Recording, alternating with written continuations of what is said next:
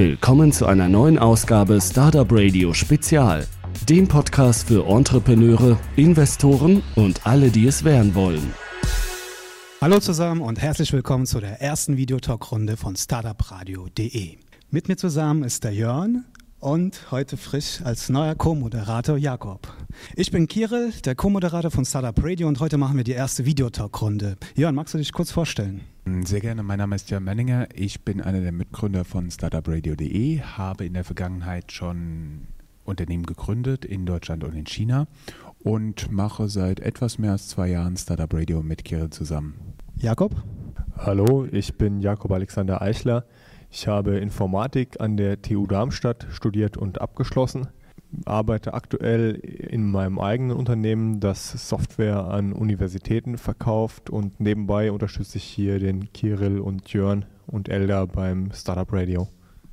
Genau, zu mir zwei Sätze. Ich arbeite als Freiberufler, unterstütze viele Unternehmen und habe halt mit Jörn genau vor zwei Jahren Startup Radio gegründet. So, und weil eine Talkrunde ohne ihre Gäste nur halb so viel Spaß machen würde, haben wir uns hochkarätiges Personal hier eingeladen, um über allgemeine Fintech-Themen zu sprechen. Max, magst du dich kurz vorstellen?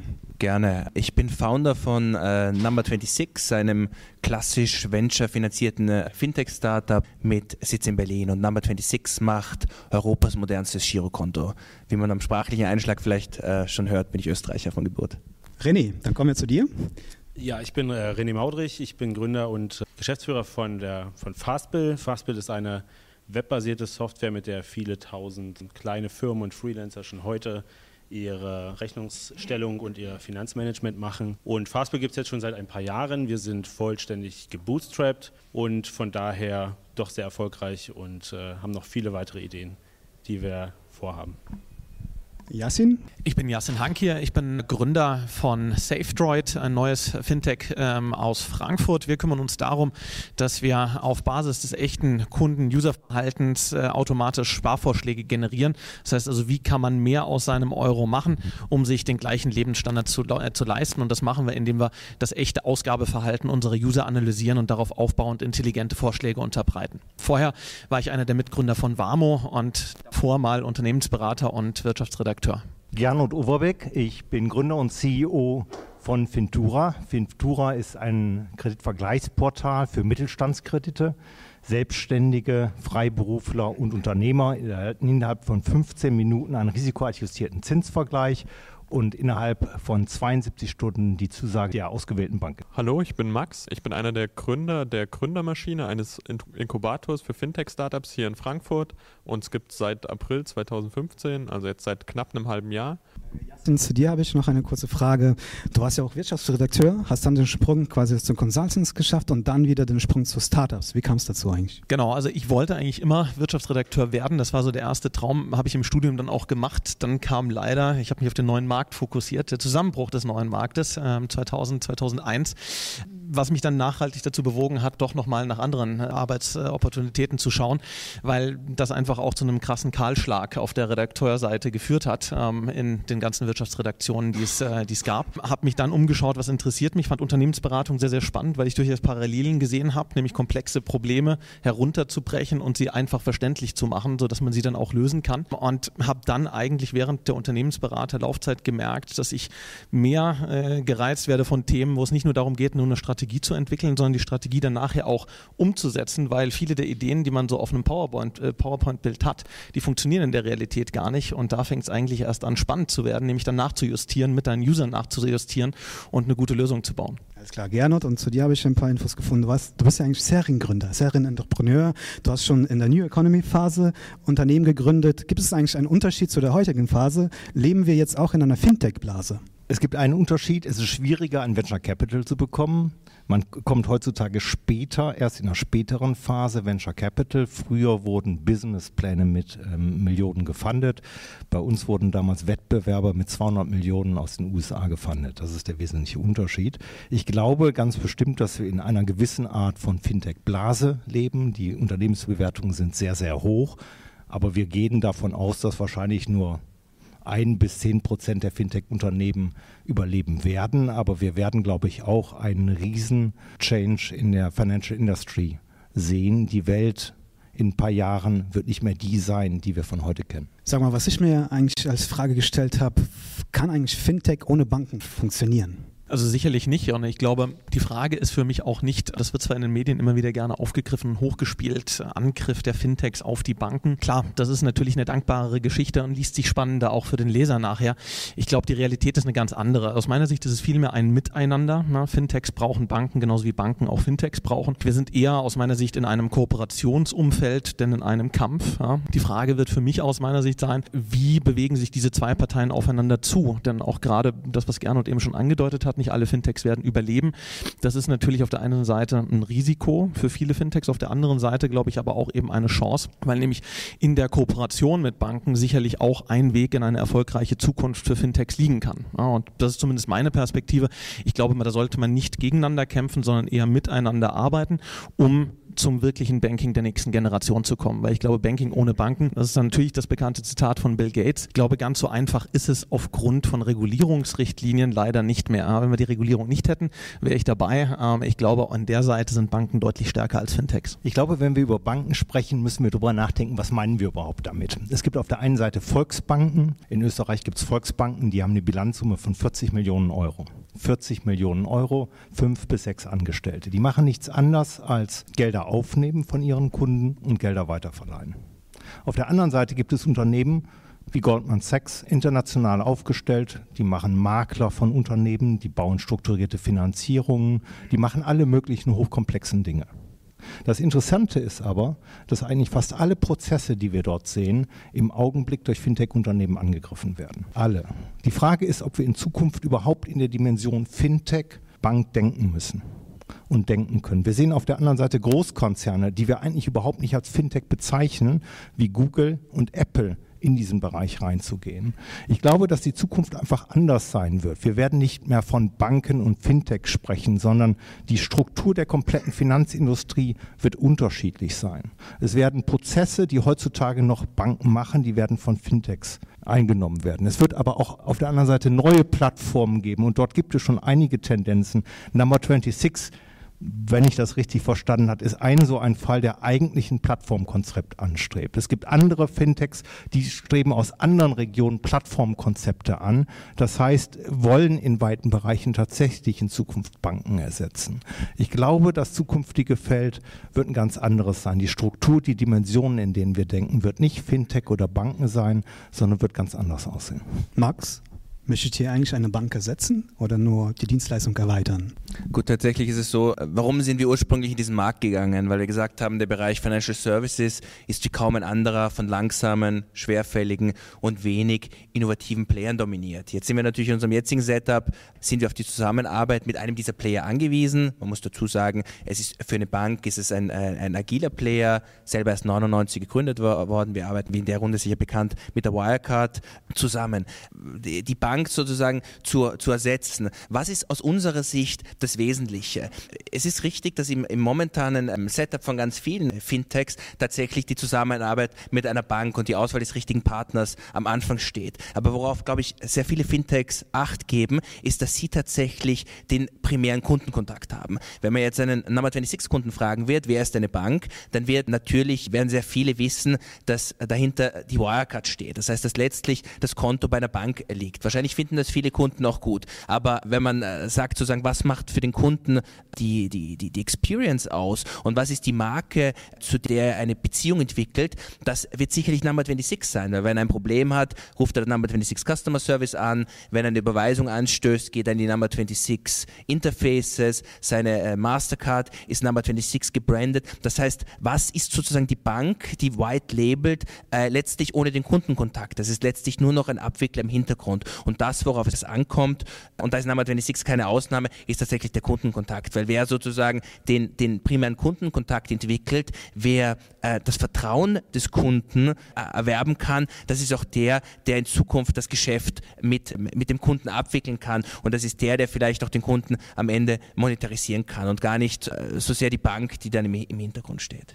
Genau, vielleicht eine Ergänzung dazu, weil ich glaube, das ist exakt der, der, der relevante Punkt. Ja. Wenn man sich mal anguckt, wie äh, zum Beispiel der Buchhandel aussah, bevor es Amazon gab. Ja. Ich glaube, der, die Frage, um die es hier geht, ist, wo, genau wie du sagst, wo ist das User Interface und wer kontrolliert das User Interface? Und ich glaube, das ist genau das, wo Fintechs sehr, sehr stark sind, weil Fintechs aus User-Perspektive denken, userzentrisch ihr Produkt entwickeln. Ich glaube, da können wir punkten, weil Banken da typischerweise sehr, sehr schlecht sind. Banken sind typischerweise prozess- oder produktfokussiert und sind deswegen, sage ich mal, sehr stark auch aus dem Backoffice rausgetrieben und haben teilweise absurde Kundenprozesse. Also wenn ich mir heute angucke, wenn ich irgendwie ein Investment vorkaufen möchte, wie viele Dokumente ich unterzeichnen musste, Haftungsausschlüsse, Beratungsprotokoll etc., da merkt man gleich, das ist nicht aus Kundenperspektive gedacht. Ja, da, da sind ganz andere, die diesen Prozess bestimmt haben. Und ich glaube, deswegen geht es in dieser Frage, wie sieht die Zukunft des Bankings aus, tatsächlich auch um die Frage, wer wird das Frontend kontrollieren? Und ich glaube, hier haben Fintechs oder eben, wie Gernot auch schon sagte, große US-Internetkonzerne sehr, sehr gute Chancen, einfach weil die auch ein positives Vertrauen bei den Usern genießen. Ich erinnere nur an den Millennial Disruption Index, den wahrscheinlich in der Runde auch die meisten kennen. Dort ähm, ist es so, dass mehr als 70 Prozent der Leute lieber ähm, zum Zahnarzt gehen, als mit dem Bankberater zu sprechen. Und sofern denn ein Google, ein Amazon Finanzprodukte anbieten würde, die Finanzprodukte auch lieber bei diesen Technologiekonzernen kaufen würde, als wenn es die Bank täte. Gleichzeitig haben diese Fintechs oder diese Technologiekonzerne allerdings in Anführungszeichen noch nicht die Prozessinfrastruktur im Backoffice, um das alles abzuwickeln. Und ich glaube, da bestehen natürlich auch neue Geschäftsmodellopportunitäten, dass Banken sich auch repositionieren als Servicebanken, als B2B-Banken, eben als Abwickler im Hintergrund. Ich würde dazu noch gerne ergänzen, dass Fintech ja nicht ähm, zwangsweise nur das Geschäft mit, mit Geld umfasst. Also das, ähm, wir, haben, ähm, wir haben schon vor, vor einigen Jahren äh, ja angefangen, eben nicht für Consumer, also B2C-Geschäftsmodelle, sondern eben auch für, äh, für Firmen Finanzthemen ähm, abzudecken. Und da geht es halt ganz klassisch um Themen wie Buchhaltung und Steuern und so weiter. Das ist äh, tatsächlich gar nicht erst jetzt möglich. Das, geht, das ging schon früher. Und da war es noch gar nicht so wichtig, dass ähm, tatsächlich auch die Bank da mitspielt. Also das, äh, das ging die ganze Zeit auch noch ohne, dass man da mit der Bank eine, eine, eine Schnittstelle gefunden hat. Heute ist es allerdings durchaus ähm, nochmal viel attraktiver, wenn man diesen großen Teil noch mit dazu nehmen kann und ähm, automatisieren kann und äh, Schnittstellen dazu aufbauen kann, die, ja, und da gebe ich dir auch recht, die die Bank als Infrastruktur noch stärker mit einbeziehen. Ich glaube allerdings auch, dass wir äh, im Kontakt zu den Kunden, äh, dass da Fintechs doch die Nase vorn haben können. Da ist der Abstand der Banken einfach schon zu groß aus meiner Sicht. Und äh, meine Sicht be also bezieht sich vor allen Dingen auf die Masse. Also das ist nochmal das Zweite die Masse kann halt auch nicht auf die Banken verzichten, weil man kann nicht Millionen von kleinen Unternehmern in Deutschland äh, mal schnell auf eine Alternative zu einem Bankkonto transportieren. Das geht nicht. Und das, was äh, aus meiner Sicht noch fehlt, sind die Steuerberater, die genau das Gleiche noch schaffen müssen, was die Banken jetzt tun. Und das ist vielleicht nächstes, der nächste Schritt dann. Also geht der Trend eher zu den Synergien mit den Banken als zur Konkurrenz. Du, Maximilian, mit dem Inkubator, von dem du gesprochen hast, bist ja auch in dem Finanzbereich aktiv. Wo, äh, wo siehst du denn ähm, hier mit den Unternehmen, an, an denen du auch arbeitest, Möglichkeiten, den Kundenprozess weiter zu verbessern und auch äh, Synergien mit den Banken herzustellen. Und stimmst du dem bisher Gesagten zu oder würdest du auch irgendwo eine Konkurrenz sehen? Also ich stimme dem bisher Gesagten völlig zu. Ich glaube, es ist noch ein interessanter Punkt immer mitgeschwungen in der Diskussion, den wir noch nicht so, so richtig angesprochen haben. Ähm, hat von der Dokumentationspflicht von Banken gesprochen. Hier ist natürlich nicht unbedingt nur die Bank dran schuld, dass, dass man eben so eine immense Dokumentationspflicht hat, sondern vor allen Dingen die Regulationsbehörden, also die, die BaFin, die, die Vorschriften vorgibt an die Banken, was sie denn alles dokumentieren müssen in einem Beratungsprozess und was nicht. Und hier ist natürlich die Frage, inwiefern man das durch eine digitale Lösung irgendwie smart abbilden kann. Und das ist, glaube ich, der Weg, den Fintechs gehen und wo sie dann auch mit den Banken eben gerade kooperieren, weil die Banken vor allen Dingen die Kommunikation mit den Aufsichtsbehörden etc. ziemlich gut können. Ähm, das kann man als Fintech nicht unbedingt leisten, weil eine Banklizenz rundherum mit, mit den ganzen ähm, Prozessen, die dazugehören, hat, führt im Jahr zu Kosten von ungefähr zwei bis drei Millionen Euro. Das als junges Startup zu stemmen, ist halt ja einfach nicht, nicht möglich, beziehungsweise kann man ja versuchen, das einem Investor zu verkaufen, aber ich glaube, der findet das auch nicht so witzig. Deshalb ist da, glaube ich, die Zusammenarbeit gerade zwischen Fintechs, die irgendwo innovativ sich auf einen kleinen Bereich beziehen, ziehen können und da schnell und disruptiv aktiv werden können, hier der, der Weg, den man gehen muss und den auch die, die Banken irgendwie gehen werden. Ähm, man sieht, dass immer mehr, mehr Banken auch Fintechs anbieten. Maximilian, du hattest die, äh, die Wirecard Bank angesprochen.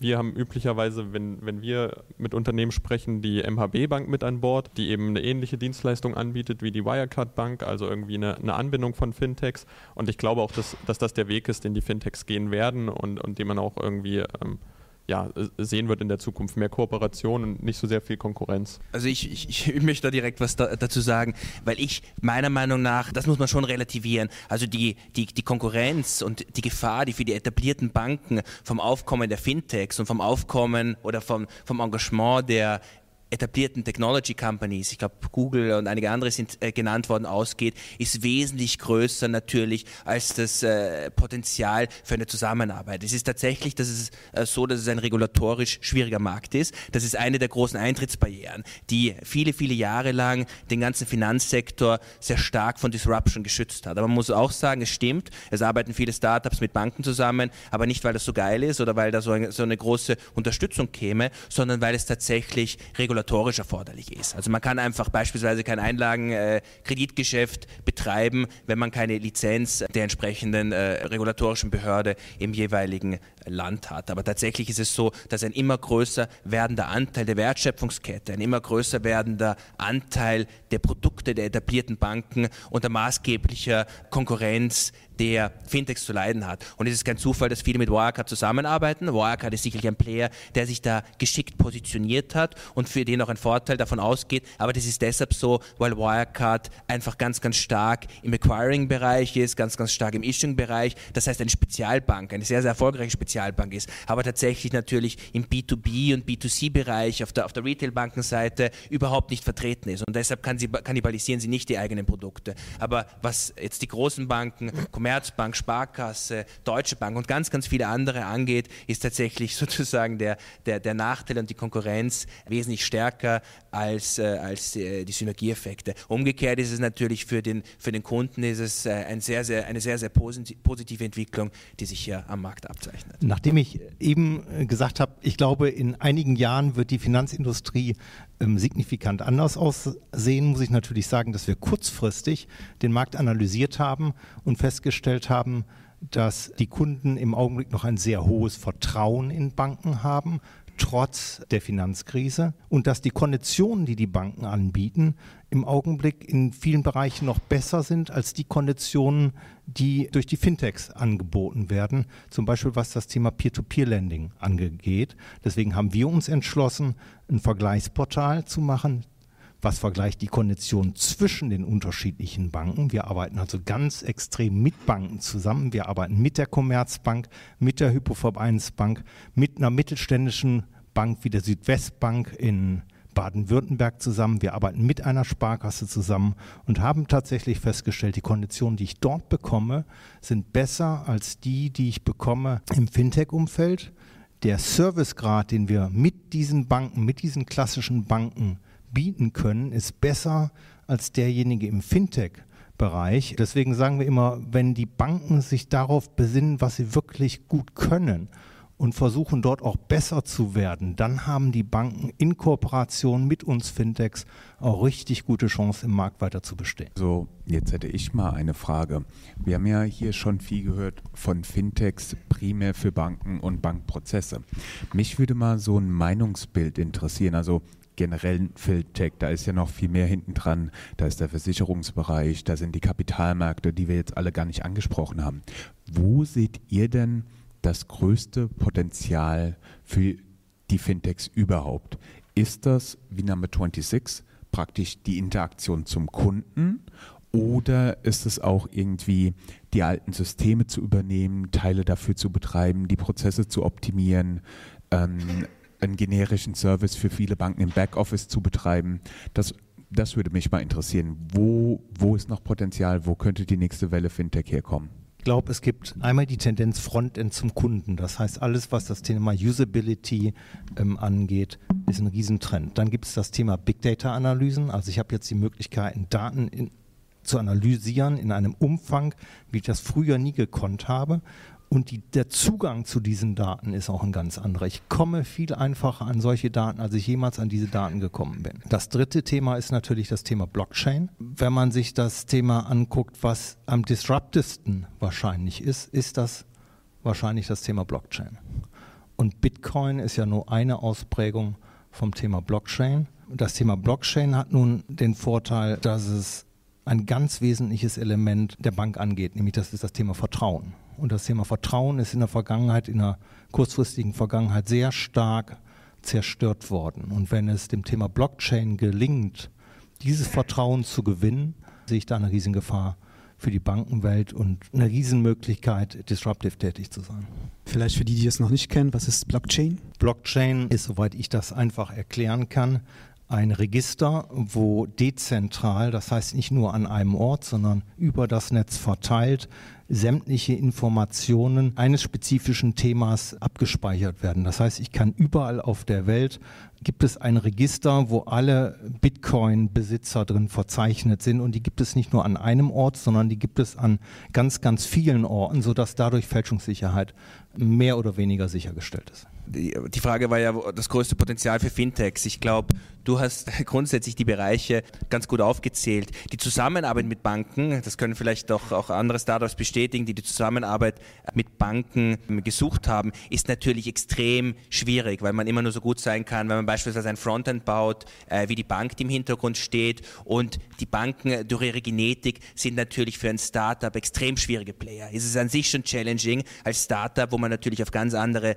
ähm, Schlag Schlagzeilen angewiesen ist, an ganz andere Geschwindigkeiten gewöhnt ist, ist es eine Challenge, mit dem Corporate zusammenzuarbeiten. Und von in Bezug auf äh, Reaktionsgeschwindigkeiten und Legacies in den eigenen Systemen ist natürlich eine Bank für eine Integration wahrscheinlich der schwierigste Partner, den man sich aussuchen kann. Vielleicht noch äh, zu dem, was du gesagt hast, weil du es jetzt schon zweimal strapaziert hast, das Vertrauen in die Banken, das würde ich tatsächlich nicht mehr so positiv beurteilen. Grundsätzlich, dass das Geld nicht verloren geht und dass äh, die Daten jetzt nicht irgendwo geleakt werden, das ist ein Hygienefaktor. Da darf man davon äh, ausgehen, dass sich die äh, Marktteilnehmer an die entsprechenden Spielregeln halten. Aber wenn man denkt, wie positiv jetzt Marken besetzt sind im, im Online-Bereich, dass die Leute zehn Tage vor anstehen, um sich das neue iPhone zu holen, wie sich die Leute mit, mit, mit, mit Airbnb und vielen anderen identifizieren. Wenn, man, wenn, ich, wenn ich mir dazu im Vergleich es, man kann es mit anderen Ländern äh, sich auch anschauen, aber wenn man nicht mehr die Marken im deutschen Bankenumfeld anschaue, eine Commerzbank,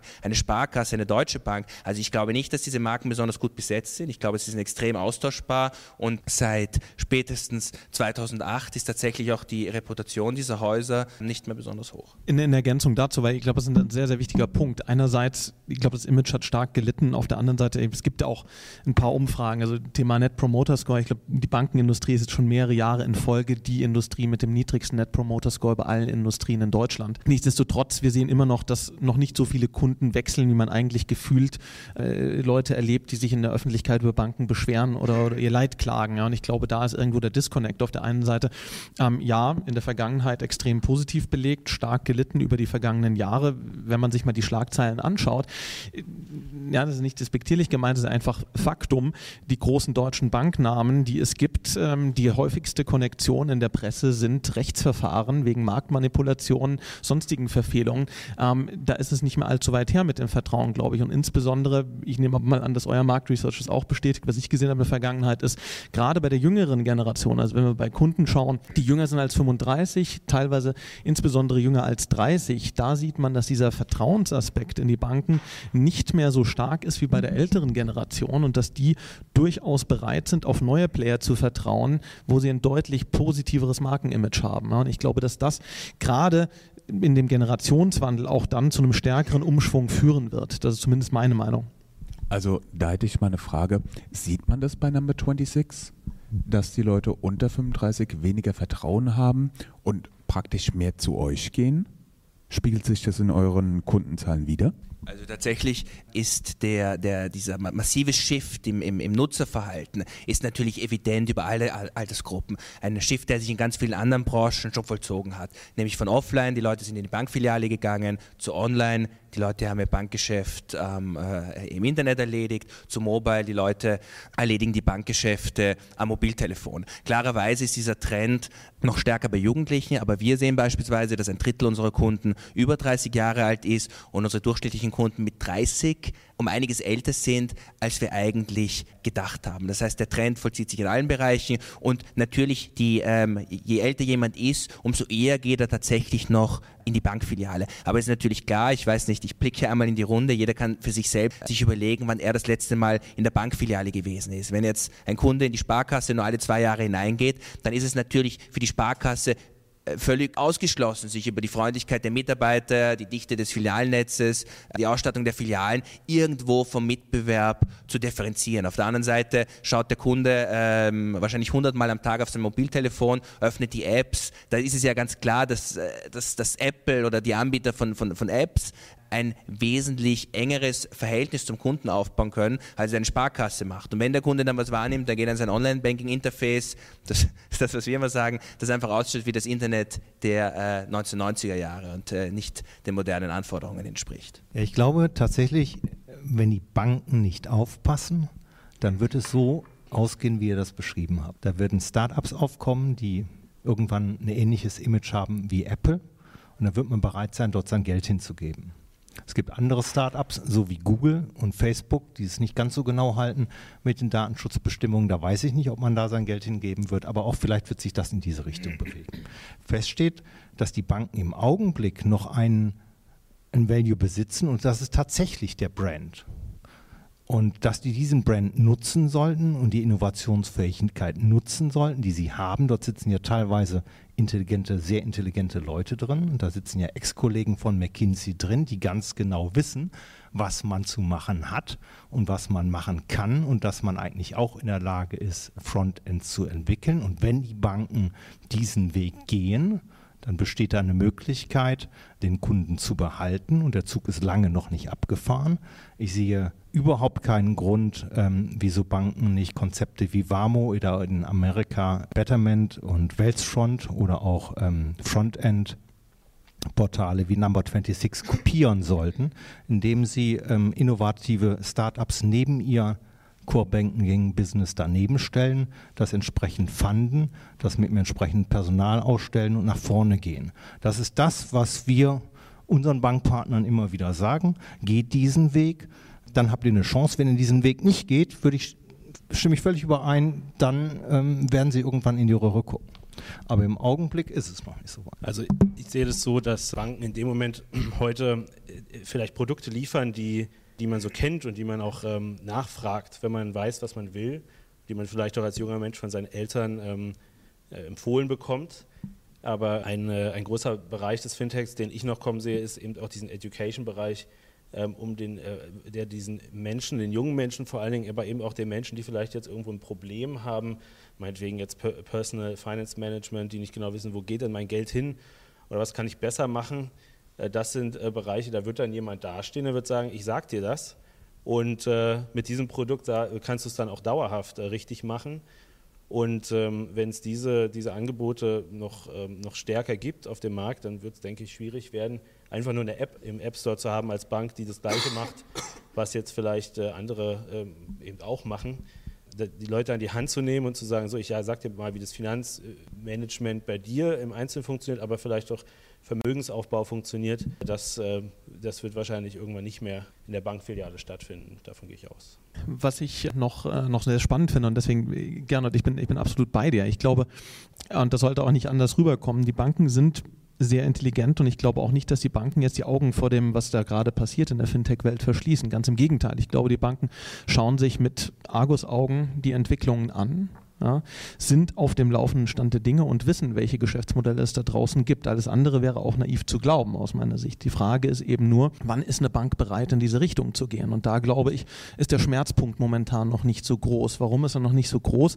Ich glaube, das muss man selbstkritisch sagen. Es gibt kaum ein Fintech in Deutschland, das bislang auf User- oder Kundenbasis den Durchbruch geschafft hätte, als dass es wirklich eine immense Bedrohung für das Kerngeschäft einer Bank darstellen würde. Momentan ist eine hypothetische Bedrohung und dementsprechend werden Banken natürlich, und ich glaube, das ist auch zunächst einmal kurzfristig die richtige Strategie, sich das mal anschauen, mal schauen, wer gewinnt denn hier jetzt überhaupt signifikant Traktion auf der Userbasis und dann kann man natürlich, und das werden wir auch sehen, davon bin ich überzeugt, einerseits Kopiemodelle von diesen erfolgreichen Modellen, andererseits glaube ich aber auch, dass es einfach Übernahmen geben wird, weil es für die eine oder andere Bank viel einfacher sein wird, anstatt das selbst zu bauen. Da äh, zeigt, sagt mir meine Erfahrung, die ich aus meiner alten Beraterzeit gemacht habe, dass es typischerweise sehr, sehr schwierig ist, ein Innovationsprojekt äh, in eine sehr vollgestopfte IT-Release-Roadmap reinzubekommen, ähm, kurzfristig zumindest, ja, wenn ich einen Horizont von, sag ich mal, 24 Monaten unterschreiten möchte. Das heißt, es kann durchaus Sinn machen, sich das dann nachher zuzukaufen. Und die Entwicklung sehe ich schon. Also von daher glaube ich, und das möchte ich nicht falsch verstanden wissen, wir reden nicht davon, dass in den Glastürmen geschlafen wird. Ich glaube einfach, es ist noch zu früh, als dass sie jetzt schon ihr Geld äh, auf ein Pferd setzen möchten. Gut, dann kommen wir doch zu den Startups. Wir haben nämlich doch in dieser Talkrunde zwei Startups, zwei Pitches und die können wir dann kurz besprechen im, und gehen mal auf die Ideen Innovation ein der ganzen zwei Startups. Bis 2050 wird sich die Bevölkerung Afrikas auf rund 2 Milliarden Menschen mehr als verdoppeln und schon heute wachsen die Märkte südlich der Sahara überdurchschnittlich schnell. Mikrokredite fördern lokale Kleinstunternehmer und unterstützen damit eine nachhaltige Wirtschaftsentwicklung vor Ort. Über 400 Millionen Menschen haben bis heute keinen Zugang zu Finanzmitteln, weil oft eine zuverlässige Identifikation nicht möglich ist. Die Kreditprozesse sind umständlich und fehleranfällig, sodass viele Kredite ausfallen und der Zinssatz oft über 60 Prozent pro Jahr beträgt. Avamo hat gemeinsam mit Mikrokreditgebern vor Ort eine mobile und kostengünstige Komplettlösung entwickelt, mit der die Geschäftsprozesse der Kreditgeber komplett digitalisiert werden. Durch biometrische Identifikation in Echtzeit werden Mikrokredite für jedermann zugänglich und die Zinsen können erheblich gesenkt werden. Gleichzeitig verbessert sich die Ertragssituation der Kreditgeber. Ab Anfang 2016 wird Avamo seine Lösung schrittweise über 450.000 Usern in Mikrofinanzorganisationen zugänglich machen. So, unser Live-Publikum hat jetzt gerade ein bisschen dumm geschaut. Wir haben einen der Pitches hier für die Aufzeichnung eingespielt. Den konntet ihr leider nicht sehen, über den werden wir jetzt aber ein bisschen diskutieren. Was dachtet ihr über den Pitch von Avamo? Also es ist eine sehr interessante Idee, praktisch mittels eines Tablets und eines Fingerabdruckscanners ein Core-Banking-System für einen Mikroländer darzustellen. Da würde mich mal interessieren, wie dazu eure Meinung ist, weil ich glaube, das ist wirklich eines der interessantesten Innovationsecken im Fintech-Bereich für mich persönlich. Ja, was mich daran begeistert ist, das zeigt, dass ein Startup nicht nur dafür da ist, Geld verdienen, sondern die Welt zum besseren Platz zu machen. Ja, also das ist das, ich glaube, was uns alle an dem Businessmodell ähm, begeistert wenn ich ja so ein bisschen wieder auf uns reflektieren darf, auch wir haben den Anspruch, wir wollen 3,5 Milliarden Euro pro Jahr für den deutschen Mittelstand sparen. Aber das Modell von Avamo, muss ich ganz offen sagen, hat noch einen ganz anderen Hebel, ähm, die Welt in Afrika zu einem besseren Platz zu machen. Und das begeistert mich. Dann kommen wir zu dem zweiten Startup-Pitch. Hi, ich bin Florian von Fino. Wir sind bei Fino angetreten, um Banken und deren Endkunden endlich einen vollautomatisierten digitalen Kontowechsel zu bieten. Wie das Ganze funktioniert, dass Kunden in acht Minuten ihr Konto wechseln, das zeigen wir euch jetzt. Mit Fino können Sie Ihren Kunden den Kontowechsel sowohl zu Hause am PC als auch am Smartphone und Tablet anbieten. Die wesentlichen drei Schritte bei einem Kontowechsel sind die Auswahl der Zahlungspartner, die Vorbereitung der Anschreiben und der Versand. Genau bei diesen drei Punkten spielt Fino seine Stärke aus. Mit unserer einfachen Card-Darstellung zeigen wir dem Kunden auf einen Blick die relevanten Zahlungspartner, die er sogar nach Kategorien sortieren kann. Den unbekannten Zahlungspartner kann der Kunde mit dem Adressvorschlag schnell abschließen. Am Ende muss der Kunde nur noch unterschreiben und die Zusammenfassung bestätigen, um den Kontowechsel abzuschließen. Wenn euch das gut gefallen hat, was ihr gesehen habt und ihr Lust habt, Fino selber einzusetzen in eurer Bank, meldet euch bei uns. In sechs bis acht Wochen können wir mit euch am Start sein.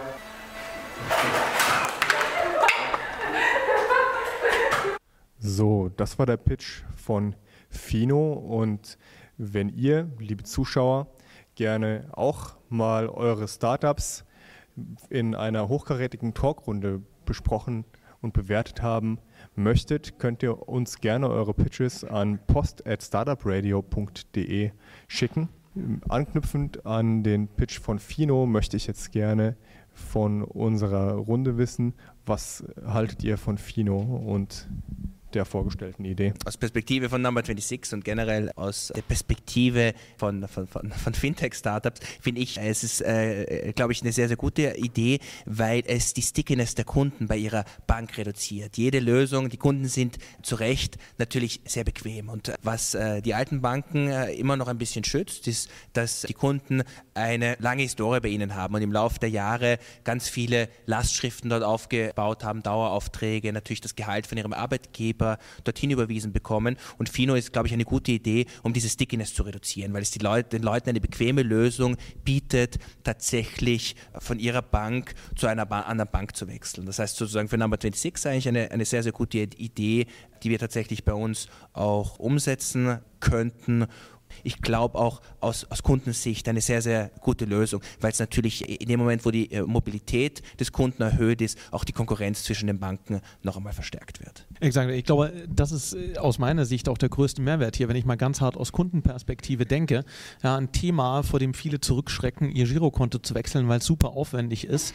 Da reduzieren sich mein Zeitaufwand und meine Kosten, die ich damit habe, auf einmal nahe Null. Ja, das heißt also, ich kann endlich mein Konto ohne großen Aufwand wechseln. Und ich glaube, das ist auch einer der Trends. Wir hatten vorhin schon über Trends auch gesprochen, den die Jungs da von Fino, glaube ich, sehr gut treffen. Nämlich dieses Auflösen von Markt- oder von Wechselbarrieren, die es im Banking durchaus gibt gibt. Ja, also der Wechsel von meiner Bankbeziehung wird auf einmal viel, viel einfacher. Und das ist natürlich, wenn ich aus Kundenperspektive denke, eine absolut wünschenswerte äh, Entwicklung, weil das mit Sicherheit auch dazu führen wird, dass die Angebote transparenter werden und die Preis-Leistungs-Verhältnisse sich verbessern werden, weil ich ansonsten Gefahr laufe, dass mein Kunde viel, viel einfacher verloren geht, als es eben heute noch der Fall ist. Ich denke, dass, dass die Idee halt äh, sehr, sehr gut in diese Kerbe der Usability reinschlägt, die heute bei den Fintechs natürlich ein äh, Hauptargument darstellt. Viele Services äh, bleiben ja wie sie sind. Sie sind nur mehr usable und freundlicher und verständlicher.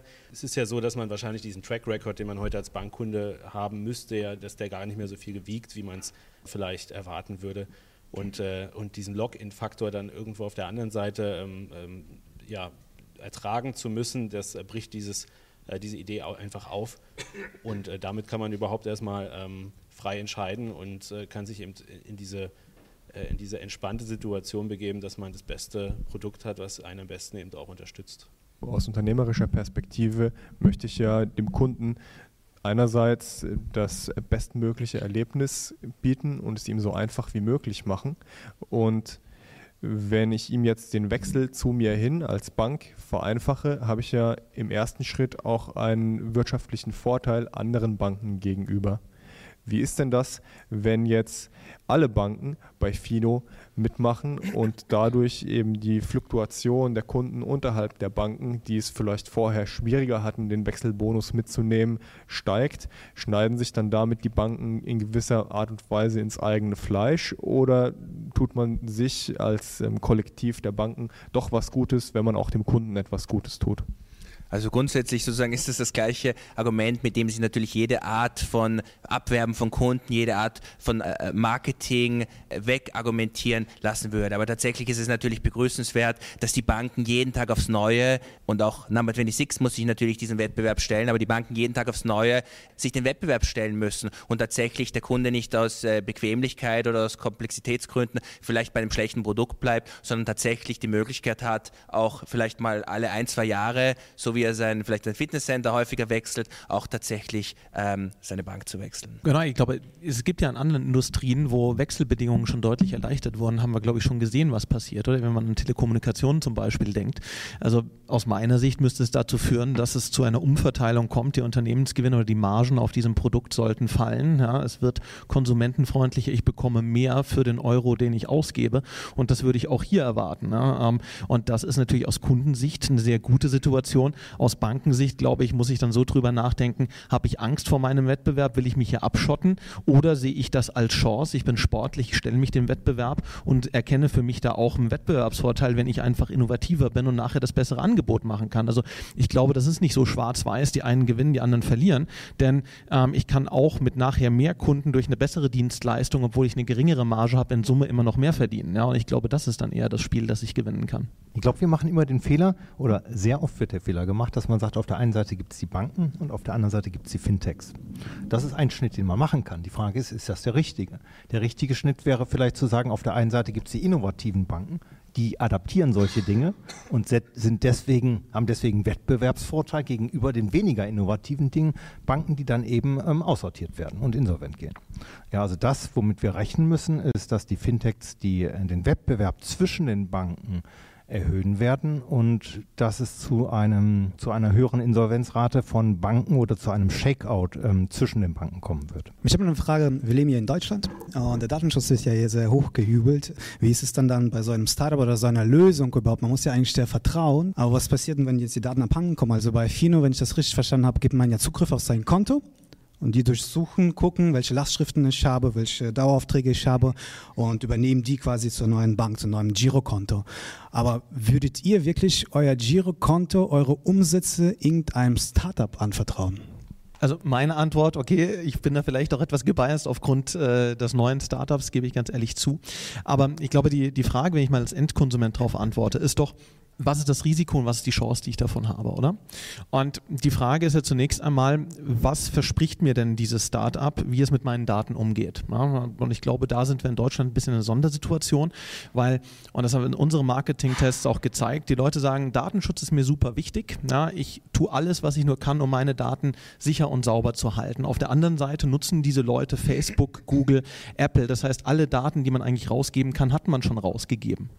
Und das an Konzerne, die sie zum eigenen Vorteil ausnutzen, um sie eben für den eigenen Gewinn- und Verlustrechnung zu monetarisieren. Der Kunde geht dann leer aus. Und ich glaube, das Wertversprechen, ja, und das gilt jetzt sowohl für Fino als auch für Kontoaggregations-App aus dem PFM-Bereich, wie zum Beispiel Numbers oder auch dann für mein neues Startup, ist ja zu sagen, ja, lieber Kunde, du gibst uns Zugriff auf deine Daten. Wir versprechen dir, diese Daten werden nur in Deutschland gespeichert ja, das heißt also unter den deutschen strengen Datenschutzrichtlinien. Wir geben die Daten niemals an Dritte weiter. Und wir geben dir einen ganz entscheidenden Vorteil. Der ist nämlich, dass du deine Finanzen besser im Griff hast. Du kannst schneller verstehen, wie es um deine Finanzen bestellt ist. Wir helfen dir Geld zu sparen. Das heißt, der Kunde hat tatsächlich einen Vorteil daraus, diese Daten preiszugeben. Und ich glaube, da ist für mich der springende Punkt, der Unterschied zu normalen Internetkonzernen, an die ich meine Daten einfach herschenke, wo ich selbst keinen Vorteil daraus habe. Ja, und ich glaube, dieses Wertversprechen, das muss einfach das Startup geben, um hier Vertrauen aufbauen zu können. Das ist einer, da waren wir vorhin schon mal dabei, einer der Hygienefaktoren. Ja. Ich kann nicht an diesem Markt operieren. Das gilt aber für mich unabhängig davon, ob ich jetzt auf die Kontodaten schaue oder eine sonstige Finanzdienstleistung anbiete, wenn ich nicht datenschutzgemäß den deutschen Gesetzen gewährleisten kann zu 100 Prozent. Ja. Und das ist eigentlich die Minimumvoraussetzung. Erst ab dann kann ich überhaupt an den Markt gehen. Ich sehe das ganz ähnlich. Ich hätte überhaupt kein Bedenken dabei, Fino meine Daten preiszugeben, weil ich, ich kann nur für Fintech-Startups in, in Deutschland sprechen, aber äh, die, die, die Leute, die dort aktiv sind, die haben selbstverständlich verstanden, dass äh, Compliance mit den geltenden Gesetzen und insbesondere auch die Einhaltung der datenschutzrechtlichen Vorschriften von immenser Wichtigkeit ist. Das ist einfach ein Hygienefaktor. Wenn man mit den Daten der äh, Kunden nicht sorgfältig ist, dann ist man out of business super schnell. Und ich würde die diesen Companies vielleicht sogar noch mehr vertrauen als einer etablierten Bank, weil die normalerweise sehr, sehr offen für neue Verschlüsselungstechnologien sind, für neue Technologien und ich, es gibt für mich einfach keinen Anlass an der Zuverlässigkeit beispielsweise von Fino zu zweifeln. Kurze Rückfrage dazu. Ich war die Woche auf einer Konferenz, die haben gesagt, dass bei Number 26 WordPress eben für die Website verwendet wird. Wie, wie sieht es da mit der IT-Sicherheit aus? Also WordPress ist ja relativ anfällig für, für Angriffe. ist das ein Riesenthema bei euch? Wie, wie geht ihr intern damit um? Also mit, mit IT-Sicherheit insgesamt einfach. Das ist natürlich auch ein Kostenfaktor. Ich wollte einfach mal die Erfahrung dazu hören. Ja, da, tatsächlich nehmen wir insgesamt Sicherheit sehr, sehr ernst. Es gibt natürlich in allen Bereichen, es gibt einen Trade-off zwischen Usability einerseits und Sicherheit andererseits. Das heißt, wenn ich jetzt für, um ein Beispiel zu nehmen, für die Autorisierung einer Überweisung jetzt fünf verschiedene Pins vom Kunden verlange, dann habe ich eine sehr, sehr sichere Lösung. Aber auf der anderen Seite habe ich natürlich eine sehr wenig convenient, also sozusagen die Lösung ist sehr, sehr wenig convenient. Wir legen uns, haben uns überall eher auf der sicheren Seite orientiert. Das haben wir beispielsweise, haben wir hunderttausende Transaktionen gesehen und haben tatsächlich noch keinen einzigen Fraud-Case bei unseren Überweisungen gesehen. Jetzt kann man sich beispielsweise, ich nehme als, als Beispiel Moneybeam. Wir haben gesagt, okay, eigentlich, wenn man hier eine Nachricht abfängt, dann könnte sich derjenige, der, der, die, der die Nachricht abfängt, bei einem Moneybeam, der zu einem äh, Kunden, das ist eine Funktion, für die, die dieses Produkt nicht kennen, das ist eine Funktion, mit der ich Geld beispielsweise per SMS schicken kann. Das funktioniert so, äh, folgendermaßen, indem ein Link verschickt wird und der Empfänger einen IBAN seiner Wahl eingeben kann. Wenn jetzt jemand diese Nachricht abfangen würde, dann könnte er tatsächlich seine eigene Kontonummer eingeben. Deshalb haben wir gesagt, okay, wir begrenzen das einmal auf 100 Euro. Selbstverständlich, das Geld des Kunden ist zu jeder Zeit natürlich auch versichert, wenn einmal so eine Nachricht abgefangen werden würde. Jetzt haben wir zehntausende Moneybeams gesehen, haben noch niemals gesehen, dass sich da ein Risiko manifestiert hat. Jetzt überlegen wir uns beispielsweise, hier die Beträge schon ein Stück weit zu erhöhen. Aber so ist es, glaube ich, bei allen Themen. Sicherheit ist, steht äh, absolut an, an, an oberster Stelle, aber eben auch äh, sozusagen sinnvoll, in sinnvollem, äh, ist immer in sinnvollen Zusammenhang auch mit der Usability des Produktes zu betrachten. Ja, die BaFin ist mir jetzt auch als sozusagen Gatekeeper für Fintech-Unternehmen die Geld von Kunden verwalten möchten, bekannt. Da sind ja auch dann eigene Kapitaleinlagen gefordert. Welche Auflagen gibt es da noch und gibt es da auch welche, die die IT-Sicherheit mit ansprechen? Hürden, die einfach ein Fintech-Unternehmen erstmal nehmen muss, um dann in den Markt zu kommen und sicher und vertrauenswürdig zu sein. Grundsätzlich fühlt sich die BaFin zuständig, ich hoffe, ich sage es regulatorisch nicht ganz falsch, aber für regulierte Entities, das heißt beispielsweise für Banken.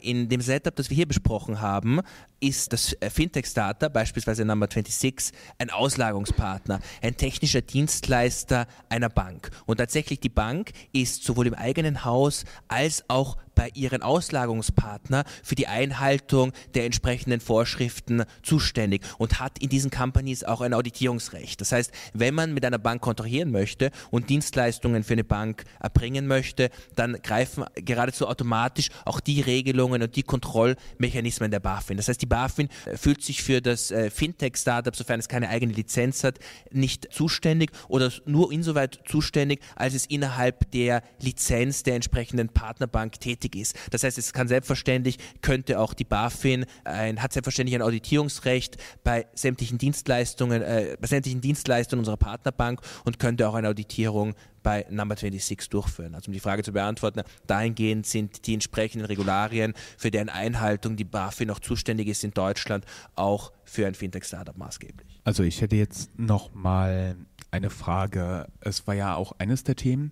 Fintech Education wäre ein wichtiges Thema, wäre up and coming. Hier habe ich zum Beispiel eine Startup-Idee gesehen. Auf der anderen Seite ist es jetzt so, dass wir hier auf dem Startup Weekend Frankfurt Welcome to Fintech City sind und 50 Prozent, vielleicht ein klein wenig weniger, sind tatsächliche Fintech-Startup-Ideen.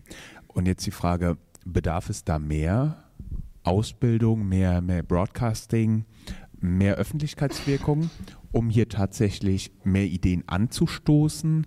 Oder wie seht ihr das? Wo, wo sollen die nächsten Fintech-Gründer herkommen? Oder seht ihr, dass sich die Welle einfach so langsam von selbst fortsetzt? Ja, also vielleicht genau zu deinem, zu deinem Punkt. Ähm, ich glaube, wir sehen, wir sehen zwei Sachen. Oder auf der einen Seite ist es so, dass wenn man jetzt mal auf die Konsumentenseite schaut oder eben auch an Gründungsinteressierte schaut, ich glaube, Fintech ist in dem Kontext kein Mainstream. Ja, die Frage ist aber, muss es das überhaupt sein? Ich, meine Antwort wäre nein. Ja? Also ich glaube, sobald das Thema Mainstream wird, ähm, sind wir eigentlich da, wo wir am Anfang auch schon waren, äh, ist es eine Blase. Ja? Weil irgendwann habe ich auch zu viele Ideen, zu viel ist nicht gut. Also von daher ich glaube, das würde ich jetzt weniger kritisch sehen. Die andere äh, Seite der Medaille für mich ist, und ich glaube, da unterscheidet sich das Thema Fintech schon ein bisschen von anderen Gründungsindustrien, dass wir typischerweise schon sehen, dass Fintech-Gründer einen gewissen Hintergrund, eine gewisse Affinität zur Finanzindustrie mitbringen. Warum ist das so? Ich glaube, einerseits haben wir hinreichend darüber gesprochen, das Thema Regulierung, andererseits allerdings natürlich auch eine gewisse Weise Virtualität der angebotenen Produkte und Dienstleistungen. Also gerade wenn ich im Anlagebereich mit ähm, Kapital Kapitalmarktprodukten unterwegs bin. Das ist, sage ich mal, kein Produkt, das ich physisch anfassen kann. Da habe ich regulatorisch diverse Richtlinien, an die ich mich anpassen muss. Es gibt aus Risikosicht diverse Dinge, die ich verstanden haben muss, höhere Finanzmathematik etc. Das heißt, das sind natürlich auch Dinge, die, sage ich mal, dazu geführt haben in der Realität, dass viele Fintech-Gründer, sei es aus Banken, aus banknahen Beratungsdienstleistungen oder eben zumindest aus einem Studium der Finanzen herauskommen. Und ich glaube, das ist schon ein Unterschied zu anderen Bereichen und ist in meiner, aus meiner Sicht auch ein relevanterer Punkt für eine erfolgreiche Umsetzung eines Fintech-Cases, eben weil diese Industrie sich doch ein bisschen von anderen unterscheidet. Fintech ist aus meiner Sicht ist eine sehr, sehr harte Disziplin. Ich will nicht sagen, es ist die Königsdisziplin, weil das wäre ganz unfair den vielen Gründern in anderen Bereichen gegenüber. Und jeder, der schon mal gegründet hat, weiß, ähm, wie hart äh, es ist, egal in welche Disziplin man geht. Aber was natürlich Fintech-spezifisch ist, ist, dass es zunächst einmal ein relativ kapitalintensiver Bereich ist. Und es ist in Deutschland insbesondere ja nicht gerade so, dass man hier eine gute Idee hat und irgendein, äh, irgendein VC kommt und sagt, hier hast du mal drei Millionen Euro und mach mal und schau mal, was dabei rauskommt. Sondern tatsächlich ist es so, dass man eben schon mal ein Produkt und ein bisschen Traction braucht. Es gibt sozusagen dieses Henne-Ei-Problem ganz, ganz stark, weil man braucht ein, ein, ein Team von einer gewissen Größe, das relativ lang arbeitet, um mal ein Produkt, um mal ein bisschen Traction zu generieren, um ein Produkt auf den Markt zu bringen und die ersten Kunden zu generieren. Auf der anderen Seite braucht man ein äh, Produkt, bevor man ein bisschen Geld bekommen kann. Das heißt, es ist, eine, es ist eine Disziplin, die relativ viel Vorlauf braucht, aber auf der anderen Seite ist es auch, und das ist das Spannende an Fintech, und ich glaube, deshalb gehen trotzdem viele Leute in diesen Bereich, weil es tatsächlich ein Markt großer Opportunities ist. Ich habe eingangs gesagt, kein anderer Markt ist derartig von diesen alten, schwerfälligen äh, Playern dominiert. Und das zweite Thema Thema ist, dass natürlich Fintech es gibt natürlich Fintech, ich spreche jetzt wieder sehr generell, aber die meisten Bereiche im Fintech skalieren sehr, sehr gut. Das ist jetzt nicht äh, wie bei Zalando, wo man irgendwie 8000 Leute hat, die Logistik machen, die in irgendwelchen Lagern äh, Kartons verpacken, sondern wenn es einem gelingt, muss man auch dazu sagen, anders als die etablierten Banken, skalierbare Systeme zu bauen. Das heißt, Kunden mit Zero oder ganz geringen Incremental Cost onzuboarden, dann ist es natürlich ein ganz, ganz spannender Bereich, wenn es einem gelingt, ganz, ganz viele Kunden für sein Produkt zu begeistern. Ich wollte noch mal erstmal eine Lanze brechen für andere Start-up-Industrien, die, glaube ich, inhaltlich noch die Fintech-Industrie bei weitem übertreffen. Das ist die Biotechnologie. Das sind ähm, viele Anwendungen, die ähm, technische oder physikalische oder wer weiß was Forschung brauchen, die also nochmal eine ganz andere Komplexität haben, als wir das ähm, sehr oft im Fintech-Bereich, gerade auch im consumernahen Fintech-Bereich finden. Ich glaube, wir müssen uns aber klar sein, dass Deutschland kein Land der Finanzindustrie ist. Ja, Deutschland ist kein Land der Finanzindustrie. Deutschland, die deutschen Banken kämpfen immer noch mit den Konsequenzen von 2007, 2008. Die Amerikaner sind da schon lange drüber hinweg. Ja, die Deutsche Bank kämpft immer noch mit diesen Themen. Die Amerikaner wachsen und gedeihen. Die Investitionen in Amerika in den Fintech-Bereich sind wahrscheinlich um Faktor 100 größer als die in Deutschland. Ja, und ich glaube, wir müssen uns klar sein, Deutschland ist kein Land der Finanzindustrie. Und wenn wir das ändern, dann werden wir auch mehr fin äh, Fintech-Startups hier in Deutschland haben. In diesem Sinne würden wir uns freuen, wenn noch mehr Startups auch im Fintech-Bereich hier in Deutschland ihr Startup gründen. In diesem Schlusswort möchte ich mich ganz gerne bei euch bedanken für die Talkrunde. Unsere Zeit läuft leider ab, deswegen ich denke mal, wir könnten noch stundenlang uns darüber ausdiskutieren. Dementsprechend möchte ich aber kurz mich nochmal bei den Gästen bedanken. Max, René, Yassin, Gernot und Max nochmal für die tolle Runde. Wenn ihr uns noch weiter sehen wollt, kontaktiert uns, sagt ihr, über was wir die nächste Talkrunde aufzeichnen wollen in Videoformat. Ich würde ganz gerne mich nochmal bei dem Startup Weekend Team hier in Frankfurt bedanken, die das Startup Weekend Fintech ins Leben gerufen haben und auch super organisiert haben. Ich möchte mich gerne bei Startup Germany bedanken. Jörn, hast du noch Leute, bei denen wir uns bedanken sollen?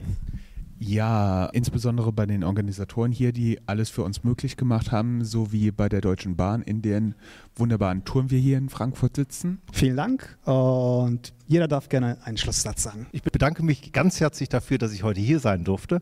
Es hat mir sehr viel Spaß gemacht, über den Bereich Fintech zu diskutieren und ja, vielleicht gibt es in Zukunft noch mehr Fintechs, als wir das in heute sehen. Ja, auch von meiner Seite vielen Dank für die Einladung. Botschaft an alle. Ich glaube, Fintech ist ein, ein wachsender Markt mit riesen Opportunities, hatten wir auch schon mehrfach gesagt, auch wenn es komplex ist, aber mir macht es viel Spaß, in dem Markt irgendwie unterwegs zu sein. Gründet mehr Fintechs. Ich, ich, ich bedanke mich natürlich auch für die Einladung. Ich finde auch die Initiative großartig und es ist schön zu sehen, wenn man aus Berlin kommt, dass sich auch in anderen deutschen Städten, dass es eine wachsende Startup-Szene gibt, dass sich insbesondere hier offenbar auch eine Fintech-Szene etabliert. Ja, dem kann ich mich nur anschließen. Ich finde es klasse, dass äh, hier in Frankfurt gerade doch ein äh, starker Aufwind in dieser Gründerszene zu spüren ist. Und äh, ich wünsche den äh, Teilnehmern des Startup Weekend, vor allen Dingen den, äh, den Fintech-Teilnehmern, äh, dass der, der Mut und, äh, und dieses Engagement auch weiterhin bestehen bleibt und auch nach dem Weekend da gesunde Unternehmen rauskommen. Vielen Dank für die coole Talkrunde und ich freue mich drauf, mit euch gemeinsam hier ein Stück weit zur Fintech-Entwicklung beizutragen und Banking von morgen mitzuentwickeln. Ich glaube, das wird spannend und cool. Danke. Und nochmal tausend Dank an Sebastian, der dort hinten sitzt und das Ganze für uns aufzeichnet. Vielen, vielen Dank. Das war eine Folge Startupradio.de.